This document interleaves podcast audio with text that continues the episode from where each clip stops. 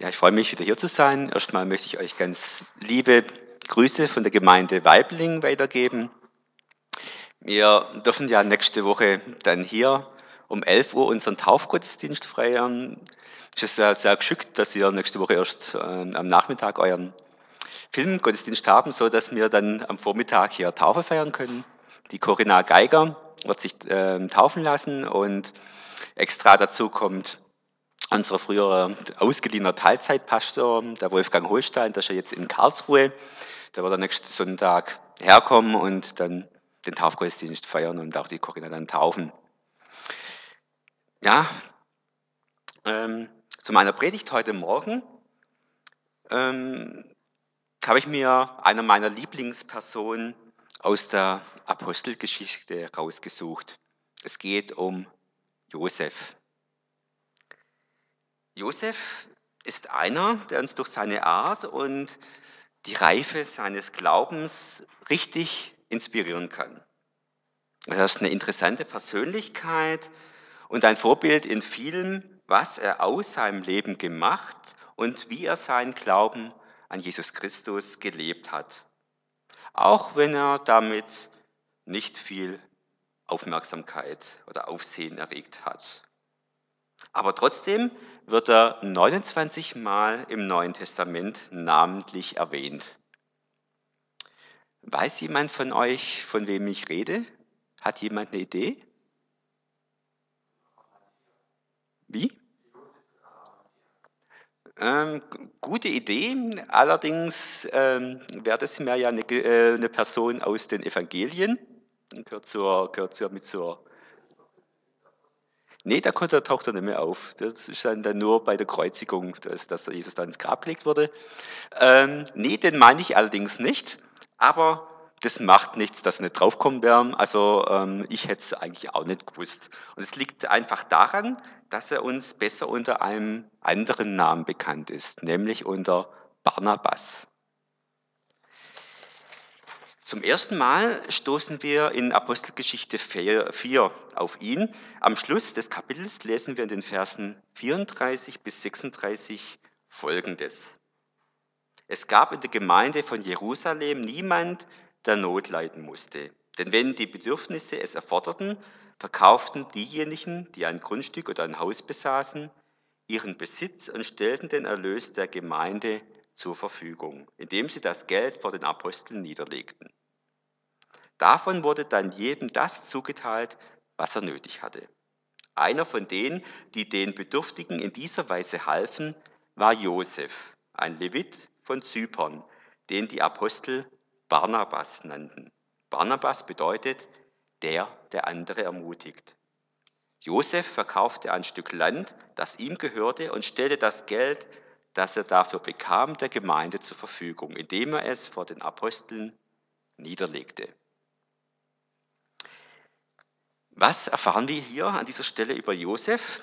Erstens, er war ein Levit, also ein Angehöriger des Priesterstammes. Zweitens, er stammte aus Zypern. In Zypern gab es, wie der Historiker Josephus berichtet, eine große jüdische Gemeinschaft. Und drittens, er besaß ein Stück Land, kann also nicht ganz arm gewesen sein. Und schließlich erfahren wir hier noch das Auffälligste. Sein richtiger Name ist zwar Josef, aber alle nannten ihn nur Barnabas. Barnabas war sowas wie ein Spitzname, den die Apostel ihm verpasst hatten. Aber dieser Spitzname war alles andere als spöttisch gemeint. Barnabas bedeutet der Mutmacher. Damit wollten seine Mitchristen gewissermaßen beschreiben, was ihn an diesem Mann ganz besonders auffiel. Er war jemand, dem es gelang, andere zu ermutigen. Vielleicht können wir uns das am besten dadurch vorstellen, was wir überlegen, was er sicher nicht war. Er war kein bärbeißiger Grieskram, kein weinerlicher Sauertopf, kein trübsinniger Trauerkloß. Er ließ nicht gleich die Flügel hängen, wenn etwas nicht geklappt hat zweifelte nicht ständig an Gott und den Menschen, blickte nicht dauernd wehmütig oder grüblerisch zurück, wie Pessimisten es tun. Er war nicht übellaunig, nicht verdrießlich, nicht missmutig, nicht verstimmt, nicht gereizt, nicht mürrisch. Stattdessen wird er eine tiefe Freude und Ruhe ausgestrahlt haben, eine fröhliche Festigkeit, eine natürliche Weisheit, etwas Hoffnungsvolles, nach vorne gewandtes.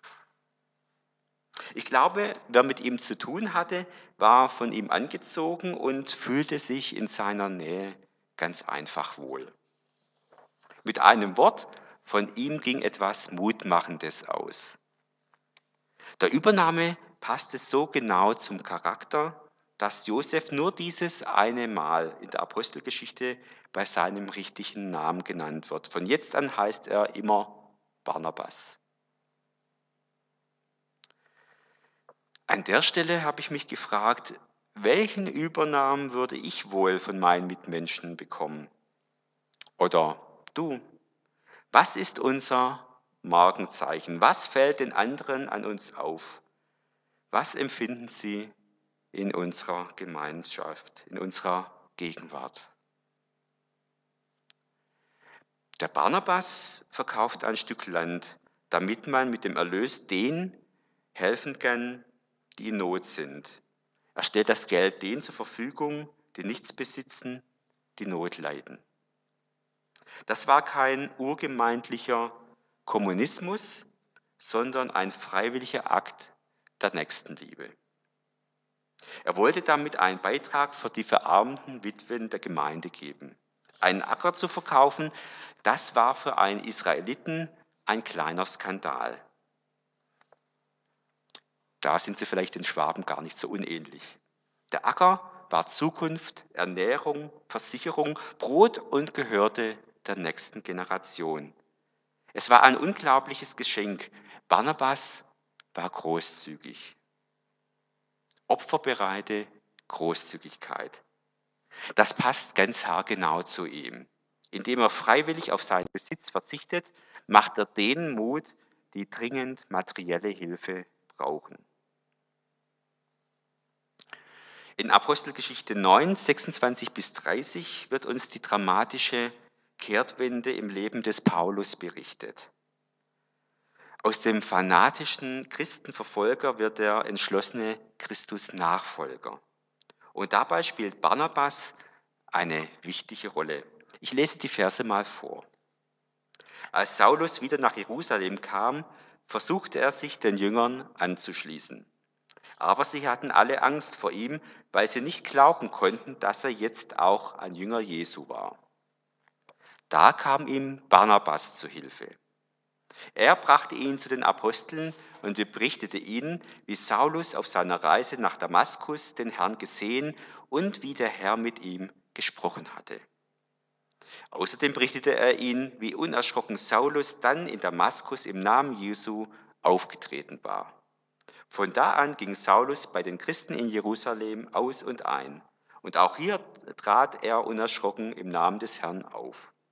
Und er, er unterhielt sich mit den Juden, die aus griechischsprachigen Ländern stammten, und führte lange Streitgespräche mit ihnen. Doch statt sich überzeugen zu lassen, versuchten sie ihn umzubringen. Als die Christen das erfuhren, brachten sie ihn nach Caesarea, von wo sie ihn dann nach Tarsus ziehen ließen. Soweit mal die Geschichte. Alle Christen hatten Angst vor Paulus. Eine mehr als nachvollziehbare Reaktion.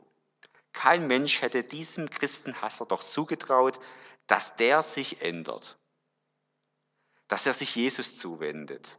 Und jetzt, wo es passiert ist, wollte ihm niemand glauben. Es gelang ihm nicht einmal, mit den Leuten ins Gespräch zu kommen, sie hatten einfach nur Angst vor diesem Paulus. Gerade noch war dieser Mann wild entschlossen gewesen, die Gemeinde auszurotten. Männer und Frauen, die an Jesus glaubten, hatte er mit unerbittlicher Härte verfolgt. Er ließ sie verhaften und ins Gefängnis werfen, und wenn sie dann zum Tode verurteilt wurden, stimmte er ihrer Hinrichtung zu. Und jetzt soll plötzlich alles genau andersherum sein? Statt Jesus zu verfluchen, tritt er im Namen von Jesus auf wenn das mal keine hinterlistige Finde ist, kein doppeltes Spiel. Niemand traute sich Paulus die Tür zu öffnen. Niemand? Doch, da gab es jemand, Barnabas. Barnabas glaubte Paulus. Er glaubte ihm seine spektakuläre Bekehrungsgeschichte. Er spürte, dass dieser radikale Umschwung echt war. Ich stelle mir vor, wie er gebetet hat und Gott fragte, du Vater, sag lieber du mir, was soll ich von diesem Paulus halten? Barnabas ahnte, wozu Gott diesen Mann noch alles gebrauchen konnte. Ihm war klar, dass die Furcht vor Paulus unbegründet war.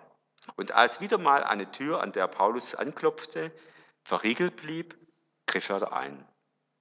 Er riskiert es, für diesen Paulus die Hand ins Feuer zu legen. Er stellt sich vor diesen Paulus hin, er spricht für ihn, er legt sich für ihn richtig ins Zeug. Komm, Paulus, jetzt gehe ich mit dir. Mich kennen die Leute, mich kennen die Apostel. Lass mich ihnen deine Geschichte erzählen. Du wirst sehen, das hilft. Und es hat geholfen. Von da an ging Saulus bei den Christen in Jerusalem aus und ein. Für die ganze weitere Missions- und Gemeindegeschichte ist es von grundsätzlicher Bedeutung, dass Paulus sich mit den Aposteln in Jerusalem verstand, dass zwischen ihnen eine tiefe Übereinstimmung, ein tiefes Vertrauen entstand, das allen künftigen Belastungsproben standhielt. Es durfte keinen Bruch geben zwischen Judenmission und Heidenmission. Judenchristliche Gemeinden und Gemeinden von Nichtjuden durften auf keinen Fall in gegensätzliche Richtungen marschieren. Außerdem lernte Paulus durch die Apostel die Worte und Taten von Jesus aus erster Hand kennen und konnte sie später in seine Verkündigung einbauen. Indem Barnabas Paulus den Zugang zu den Aposteln vermittelt hat, hat er ihm einen unschätzbaren Dienst erwiesen. Ohne diesen Dienst hätte das ganze Projekt Völkermission zu scheitern gedroht. Barnabas, der Mentor von Paulus. Barnabas, der Brückenbauer. In Apostelgeschichte 11 wird dann erzählt, wie die Christen aus Jerusalem vertrieben wurden und sich immer weiter von ihrer Heimat entfernt eine neue Bleibe suchen mussten. Sie kam bis nach Phönizien und Zypern und Syrien. Und dort, der syrischen Hauptstadt Antiochia, verkündeten Judenchristen zum ersten Mal das Evangelium nicht nur ihren Landsleuten, sondern auch den nichtjüdischen Einwohnern. Und so entstand dort die erste gemischte Gemeinde. Jüdische Christen und nichtjüdische Christen feiern miteinander Gottesdienst. Und dann lesen wir in den Versen 22 bis 26 folgendes. Von dieser Entwicklung erfuhr auch die Gemeinde in Jerusalem und Barnabas reiste in ihrem Auftrag nach Antiochia. Als er sah, was dort durch Gottes Gnade geschah, war er glücklich. Er machte allen Mut und forderte sie dazu auf, dem Herrn mit ungeteilter Hingabe treu zu bleiben. Denn er hatte einen edlen Charakter, war mit dem Heiligen Geist erfüllt und hatte einen festen Glauben. Durch seinen Dienst stieg die Zahl derer, die an den Herrn glaubten, ständig an. Schließlich reiste er nach Tarsus, um Saulus zu suchen, und als er ihn gefunden hatte, nahm er ihn mit nach Antiochia. Die beiden waren dann ein ganzes Jahr miteinander in der Gemeinde tätig und unterrichteten viele Menschen im Glauben. Barnabas machte allen Mut. Eine wunderbare Zusammenfassung seiner Arbeit, ein wunderbares Spiegelbild seines Namens, der, der andere ermutigt. Kein Wunder, dass die Gemeinde in Antiochia so rasend schnell wächst. Sie wächst so schnell, dass die Arbeit Barnabas irgendwann über den Kopf wächst. Wer könnte mir helfen, überlegt er, wer eignet sich für diese Mischgemeinde? Paulus kommt ihm in den Sinn. Paulus ist einerseits Jude und andererseits ist er in Kleinasien aufgewachsen, spricht Griechisch und kennt die hellenistische Kultur aus dem FF. Paulus wäre der ideale Mitarbeiter. Wir wissen nicht, was der Paulus in der Zeit in Tarsus gemacht hat. Aber jetzt klopft Barnabas an seine Tür. Komm mit nach Antiochia. Lass uns miteinander das Evangelium verkünden und die Christen unterweisen. Und wieder erweist sich der Barnabas hier als Brückenbauer. Er baut Paulus eine Brücke in die heidenchristliche Arbeit, zu der Jesus ihn ja gerufen hat. Barnabas ist der Ältere, der Erfahrenere, steht schon länger im Glauben. Aber das macht ihn nicht überheblich, lässt ihn nicht denken, er sei unentbehrlich und alles müsse sich um ihn drehen. Alle Fäden müssten bei ihm zusammenlaufen. Barnabas hat den Blick für den Jüngeren, für seine besonderen Fähigkeiten, für seinen besonderen Auftrag. Er hat keine Angst, dass Paulus ihm eines Tages womöglich das Wasser abgraben könnte, ihm überlegen sein würde, mehr Erfolg haben könnte. Barnabas sieht einfach das große Potenzial und freut sich darüber. Und er ermutigt Paulus, davon Gebrauch zu machen. Barnabas, der Mutmacher. Jetzt die vierte Szene. In Apostelgeschichte 13 befinden wir uns immer noch in der Gemeinde von Antiochia. Aber diesmal heißt es in den Versen 1 bis 14a folgendermaßen. In der Gemeinde von Antiochia gab es eine Reihe von Propheten und Lehrern. Barnabas, Simeon genannt der Schwarze, Lucius aus Cyrene, Manaen, der zusammen mit dem Fürsten Herodes aufgewachsen war, und Saulus. Eines Tages, während die Gemeinde dem Herrn mit Gebet und Fasten diente, sagte der Heilige Geist, stellt mir Barnabas und Saulus für die Aufgabe frei, zu der ich sie berufen habe. Da legte man den beiden nach weiterem Fasten und Beten die Hände auf und ließ sie ziehen. Auf diese Weise vom Heiligen Geist ausgesandt, gingen Barnabas und Saulus nach Seleucia hinunter und nahmen dort ein Schiff, das nach Zypern fuhr. Als Helfer hatten sie Johannes dabei. In Salamis angekommen, verkündeten sie die Botschaft Gottes in den jüdischen Synagogen der Stadt. Sie durchzogen die ganze Insel, bis sie nach Paphos kamen. Dort begegneten sie einem Juden, der ein Magier und ein falscher Prophet war. Er hieß Bar Jesus und gehörte zum Gefolge von Sergius Paulus, dem Prokonsul der Insel, einem klugen und vernünftigen Mann. Diese hatte Barnabas und Saulus zu sich eingeladen, weil er sehr daran interessiert war, die Botschaft Gottes zu hören. Doch Bar Jesus oder Elimas, wie der Magier auch genannt wurde, Elymias bedeutet Zauberer, griff die beiden heftig an und versuchte mit allen Mitteln den Prokonsul vom Glauben abzuhalten. Da blickte ihn Saulus, sein römischer Name ist Paulus, durchdringend an. Vom Heiligen Geist erfüllt, sagte er zu ihm, du Sohn des Teufels, hinterhältig und durchtrieben bist du, ein Feind von allem, was gut und richtig ist. Wann hörst du endlich auf, dich dem Herrn in den Weg zu stellen, um seine guten Pläne zu durchkreuzen? Doch jetzt bekommst du die mächtige Hand des Herrn zu spüren. Du wirst eine Zeit lang blind sein und die Sonne nicht sehen können. Im selben Augenblick fand sich der Magier in tiefster Dunkelheit gehüllt. Er tappte hilflos umher und suchte jemanden, der bereit war, ihn an der Hand zu führen. Als der Prokonsul das sah, kam er zum Glauben, tief beeindruckt von der Lehre des Herrn, die solche Dinge bewirkte. Paulus und seine Begleiter brachten, brachen wieder auf. Sie bestiegen ein Schiff und fuhren von Paphos nach Perge in Pamphlyklien. Dort trennte sich Johannes von Paulus und Barnabas. Während Johannes nach Jerusalem zurückkehrte, zogen die beiden anderen von Perge aus landeinwärts. Nun geht's auf die erste große gemeinsame Missionsreise. Gott selbst ordnet an, dass Barnabas und Paulus sich auf den Weg machen sollten. Bis zu diesem Zeitpunkt ist immer noch Barnabas der Anführer. Er wird zuerst genannt, er bestimmt die Reiseroute.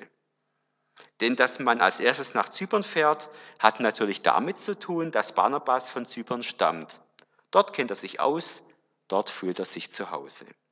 Wie gesagt, zunächst ist Barnabas der Chef des Unternehmens. Doch dann auf Zypern kommt es zu einem ersten Zusammenstoß mit feindlichen Mächten, zur ersten großen Herausforderung. Ein Magier und falscher Prophet greift die beiden Apostel frontal an. Und plötzlich verschieben sich die Gewichte. Nicht Barnabas stellt sich den Magier zur Rede, sondern Paulus. Paulus ergreift die Initiative, wird, und ohne dass das zuvor abgesprochen war, zum Anführer. Ich denke, dass Paulus der geborene Leiter war.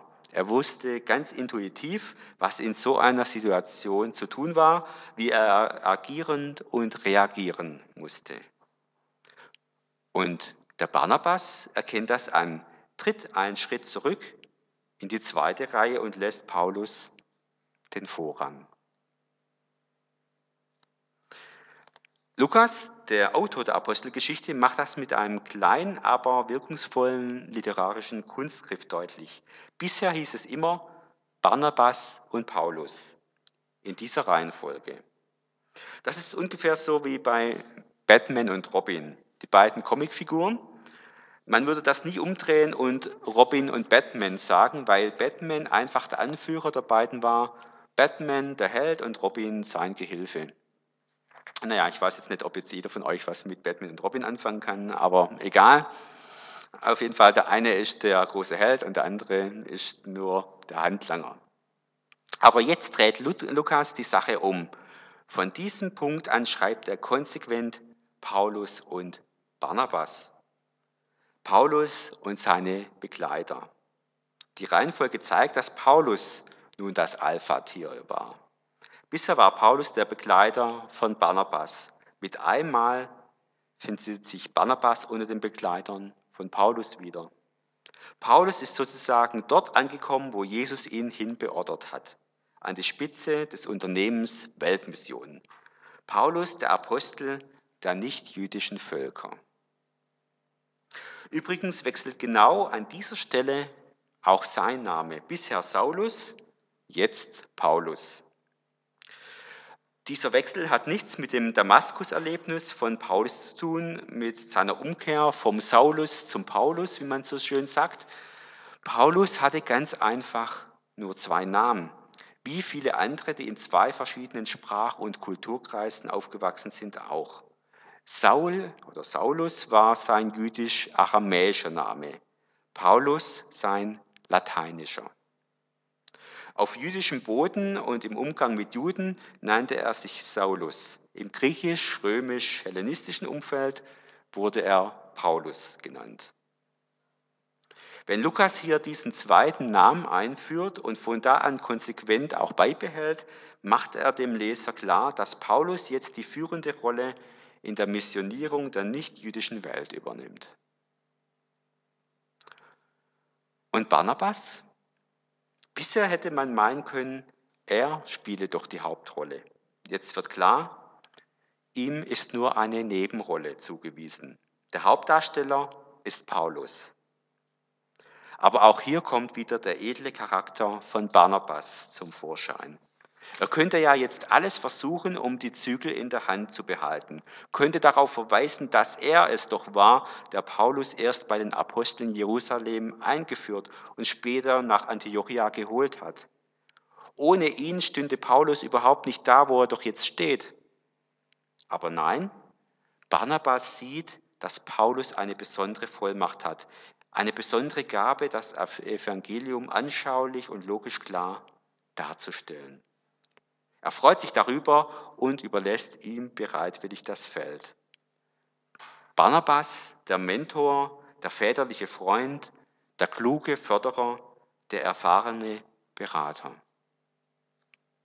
Barnabas stand Paulus nicht im Weg, obwohl er bei weitem mehr Erfahrung hatte, schon viel länger Christ war und er doch der Mentor von Paulus war.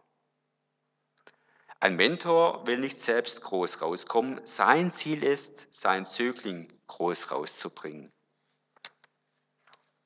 Und das ist genial, wenn das ein Mensch kann, ohne frustriert zu sein oder es dem Nachfolger schwer zu machen. Barnabas ein Vorbild als einer, der sich aufopferte. Barnabas hatte nicht nur ermutigende Worte gehabt, er hat seine aufopfernde Liebe auch in Taten ausgedrückt. Und jetzt noch der letzte Punkt meiner Predigt von heute. Dazu lese ich Apostelgeschichte 15, die Verse 36 bis 41, der Beginn der zweiten Missionsreise. Nach einiger Zeit sagte Paulus zu Barnabas, lass uns wieder aufbrechen und die Geschwister in all den Städten besuchen, in denen wir die Botschaft des Herrn verkündet haben. Wir müssen doch sehen, wie es ihnen geht. Barnabas war damit einverstanden. Nur wollte er auch Johannes mitnehmen, Johannes mit dem Beinamen Markus. Doch Paulus hielt es nicht für angebracht, jemand mitzunehmen, der sie auf ihrer vorherigen Reise in Pamphylien im Stich gelassen hatte, statt mit ihnen weiterzuziehen und den Auftrag zu erfüllen, den Gott ihnen gegeben hatte. Darüber kam es zu einer so heftigen Auseinandersetzung, dass sich beide trennten. Barnabas nahm Markus mit sich und bestieg ein Schiff, das nach Zypern fuhr. Paulus seinerseits wählte sich Silas zum Begleiter und nachdem ihn die Christen von Antiochia dem Herrn und seiner Gnade anvertraut hatten, machte er sich auf die Reise. Er zog durch Syrien und Sizilien und überall stärkte er die Gemeinden im Glauben. Zunächst lässt sich ja alles ganz prima an. Paulus hat den Wunsch, die neu gegründeten Gemeinden zu besuchen und möchte Barnabas mitnehmen. Wir merken, diesmal bestimmt Paulus von vornherein, wo es lang geht. Barnabas steht es lediglich frei, zuzustimmen oder abzulehnen. Nun, Barnabas ist einverstanden und soweit wäre damit ja alles geregelt. Wäre, wenn es da nicht dieses Konfliktpotenzial in Gestalt des Johannes Markus gäbe. Markus kommt selbstverständlich wieder mit, sagt Barnabas. Markus muss selbstverständlich zu Hause bleiben, sagt Paulus.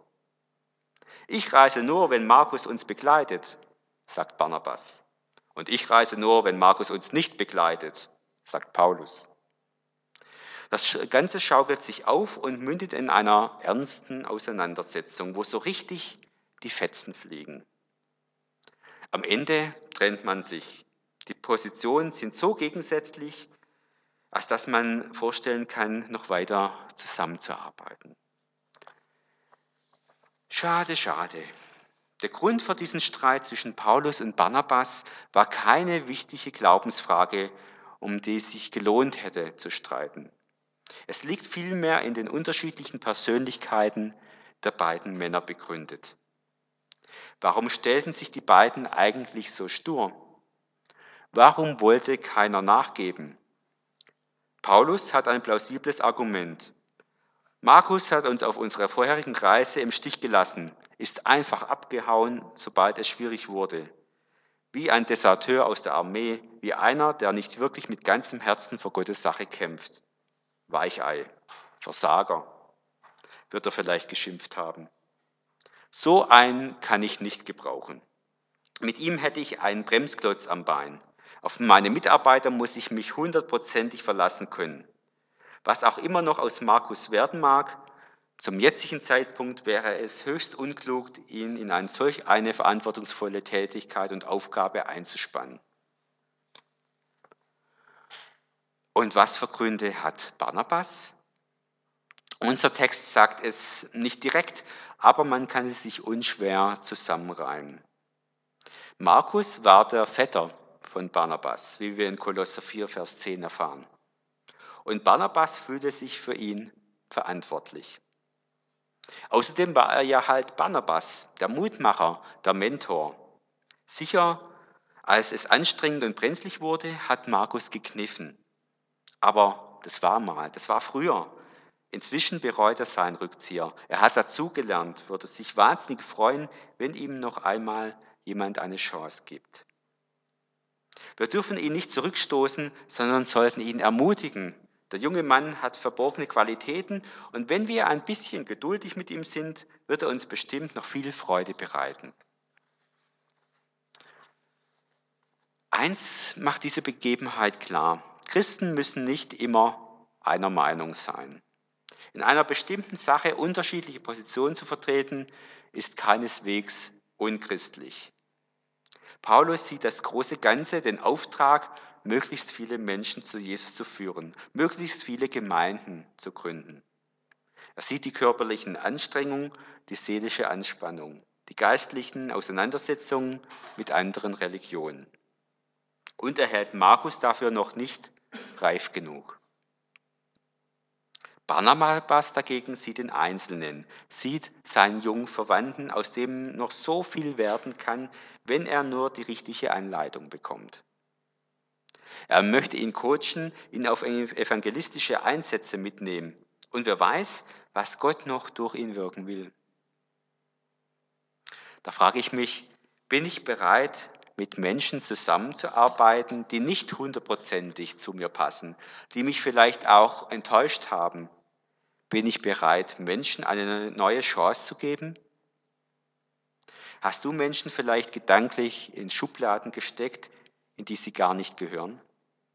Kannst du dir vorstellen, dass Menschen vielleicht ganz anders sind, als du denkst? Und dass Gott in ihnen wirkt und vielleicht mal etwas ganz Großes aus ihnen wird? Beide Apostel haben auf ihre eigene Weise recht. Und eigentlich ist es auch gar nicht schlimm, dass sich ihre Wege trennen. So kann jeder genau das tun, was ihm am Herzen liegt. Und statt einem Missionsteam gibt es nun zwei. Schade nur, dass diese Trennung offensichtlich geräuschvoller vor sich ging, als es nötig gewesen wäre. Es spricht für die Ehrlichkeit von Lukas, dass er diesen Streit nicht verschweigt. Es spricht für die Ehrlichkeit der Bibel, dass sie die Christen nicht als makellose Heilige hinstellt. Nicht einmal ein Barnabas, nicht einmal ein Paulus. Gleichzeitig fällt aber auch auf, dass Lukas keine Schuldzuweisung vornimmt. Er schlägt sich nicht auf die eine oder andere Seite, sondern berichtet bewusst neutral. Wenn wirklich Schuld mit im Spiel war, verletzte Worte, Ungeduld, fehlendes Verständnis für das Anliegen des anderen, dann darf man annehmen, dass das über kurz oder lang bereinigt wurde. Wisst ihr, woraus ich das schließe? Erstens daraus, dass Silas bereit war, mit Paulus loszuziehen. Wenn Silas der Meinung gewesen wäre, dass Paulus sich massiv versündigt hätte, und keine Bereitschaft zeigte, das zu korrigieren. Er hätte erst mal auf eine Klärung und Aussöhnung bestanden. Wie sonst hätte eine unbelastete und erfolgsversprechende Zusammenarbeit entstehen können. Und zweitens schließe ich es daraus, dass es heißt, nachdem die Christen von Antiochia Paulus dem Herrn und seiner Gnade anvertraut hatten, machte er sich auf die Reise. Und überall stärkte er die Gemeinden im Glauben. Hätte Paulus voll Ärger und Zorn die Reise antreten wollen, hätte er einen Groll auf Barnabas gehegt, dann hätten ihn die Mitchristen nicht mit dem Segen Gottes ziehen lassen. Dann hätten sie ihn als erstes aufgefordert, rein Tisch zu machen. Und Paulus wäre auch nicht imstande gewesen, die Gemeinden im Glauben zu stärken wenn er bewusst eine Bitterkeit, eine Unversöhnlichkeit mit sich geschleppt hätte, wäre seine Missionstätigkeit niemals so erfolgreich gewesen, wie sie es denn dann tatsächlich war. Und Barnabas? Was wird aus Barnabas? Keine Ahnung. Er wird in der Apostelgeschichte kein einziges Mal mehr erwähnt. Barnabas verschwindet in der Versenkung. Aha, könnte man denken. Das hat er nun von dem Streit und von der Entscheidung für Markus und gegen Paulus. Damit hat er sich selbst außer Gefecht gesetzt. Von jetzt an spielt er keine Rolle mehr in der Geschichte der ersten Christen, nicht mal mehr eine Nebenrolle. Hm. Da wäre ich mir jetzt nicht so sicher. Der Zusammenstoß von Paulus und Barnabas ereignet sich ungefähr im Jahr 50. Etwa fünf Jahre später schreibt Paulus den ersten Korintherbrief. Darin lesen wir Folgendes. Hätten Barnabas und ich nicht das Recht, uns für unsere Arbeit von der Gemeinde mit Essen und Trinken versorgen zu lassen? 1. Korinther 9,6. Paulus erwähnt hier Barnabas ganz selbstverständlich als ein, der auf derselben Stufe steht wie er und der wie er für das Evangelium arbeitet. Das klingt jetzt nicht nach Zerwürfnis, das klingt viel eher so, als sei der Streit ausgeräumt. Aber es kommt noch besser. Weitere fünf Jahre später befindet sich Paulus in römischer Gefangenschaft und schreibt von dort aus den Kolosserbrief und den Philemonbrief. In Kolosser 4, Vers 10 lesen wir, Aristarch, mein Mitgefangener, und Markus, der Vetter von Barnabas, lassen euch grüßen. Was Markus betrifft, habt ihr ja bereits Anweisungen erhalten. Wenn er zu euch kommt, heißt ihn herzlich willkommen. Und in Philemon, 4, in Philemon 24 steht, meine Mitarbeiter Markus, Aristarch, Demas und Lukas senden dir ebenfalls Grüße. Markus befindet sich also bei Paulus. Vielleicht nicht wie er in Haft, aber doch ganz in seiner Nähe. Paulus schickt ihn nach Kolossä und möchte, dass die Christen dort ihn herzlich willkommen heißen. Was folgt daraus? Paulus hat sich nicht nur mit Barnabas ausgesöhnt, er steht auch mit Markus wieder auf gutem Fuß. Wegen Markus hat er sich ja damals von Barnabas getrennt. Er wollte Markus nicht wieder auf eine Missionsreise mitnehmen.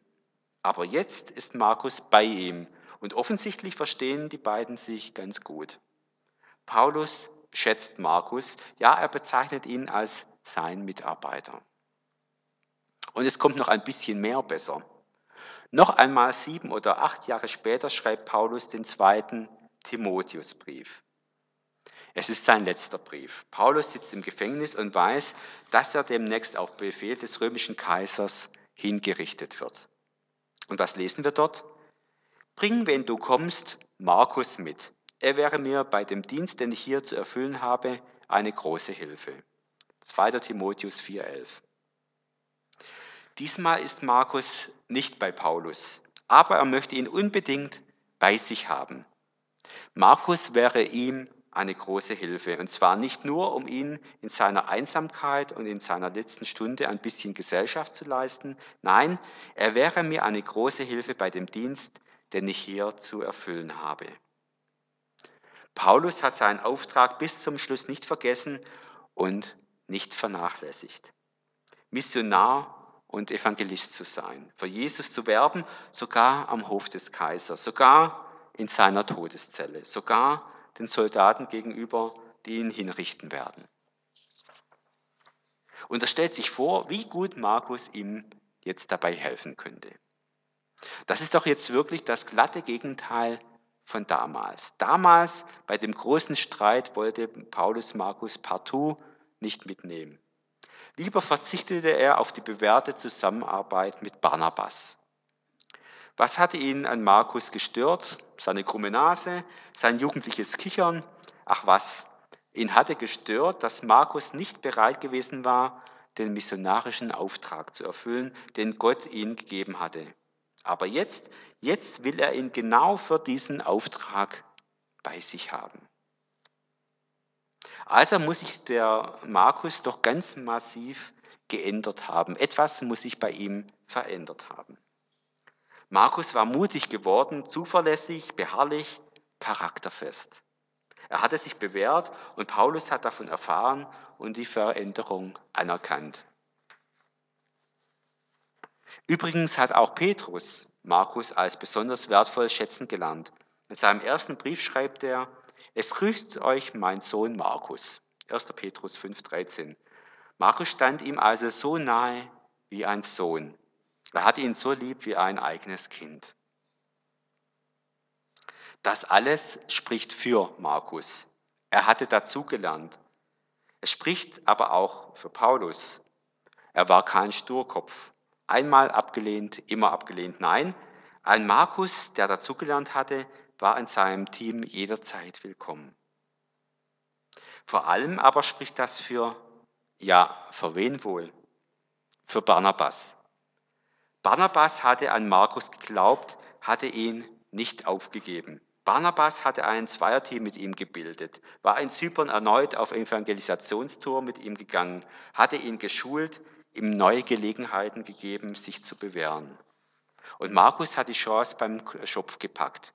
Er gewann seine Selbstachtung zurück durch sein Vertrauen ähm, äh, des Barnabas, hat er sich verändert. Durch das Verhalten des Barnabas hat sich das Verhalten des Markus geändert. Er war ein tüchtiger Mitarbeiter des Apostel geworden und sein Meisterstück war dann später das Markus-Evangelium. Ausgerechnet Markus traute sich an die Aufgabe, die Worte und Taten von Jesus, sein Leben und Leiden in einem Buch darzustellen. Welche Menschen hast du in deinem Leben abgestempelt? Untauglich. Welchem Menschen in deinem Umfeld würde es gut tun, wenn er hören und spüren würde, dass du an ihn glaubst, dass du ihn für begabt und fähig hältst? Welchen Menschen kannst du anspornen, im Glauben Schritte zu gehen? Welchen Menschen kannst du ermutigen, sich ganz auf Gott zu verlassen? Welchen Menschen kannst du loben für seinen Einsatz für Gott, um ihn weiter zu ermutigen, seine Gaben zu entdecken und für Gottes Sache einzusetzen? Paulus und Markus konnten sich glücklich schätzen, dass sie solch einen Freund wie Barnabas hatten. Was war das für ein Mentor? Was war das für ein Mutmacher? Barnabas selbst verschwindet sozusagen von der Bildfläche. Dafür kommen die groß raus, die er betreut. Solche Leute braucht es. Solche Leute gibt es. Sie stehen vielleicht nicht unbedingt im Rampenlicht, aber Gott kann viele durch sie segnen. Ihr Dienst besteht in einer Nebenrolle oder geschieht vielleicht sogar völlig hinter der Bühne. Und trotzdem sind sie unentbehrlich. Ohne Barnabas hätten wir, menschlich gesprochen, Paulus und die Paulusbriefe nicht. Ohne Barnabas hätten wir Markus und das Markus-Evangelium nicht. Barnabas stellte die Weichen. Barnabas gab die Initialzündung. Barnabas holte die richtigen Leute an Bord. Barnabas kümmerte sich ganz individuell und ganz persönlich um Sorgenkinder.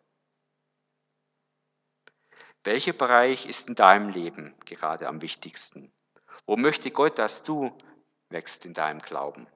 Ist es die Bereitschaft, dich aufzuopfern, dich einzusetzen für andere nach deinen Möglichkeiten und deiner Kraft? Ist es die Bereitschaft, andere anzunehmen? Ist es mehr Gelegenheiten zu nutzen, andere zu ermutigen, andere anzuspornen? Ist es, dir Gottes Blickwinkel zeigen zu lassen? Ist es, andere mit den Augen des Glaubens zu sehen?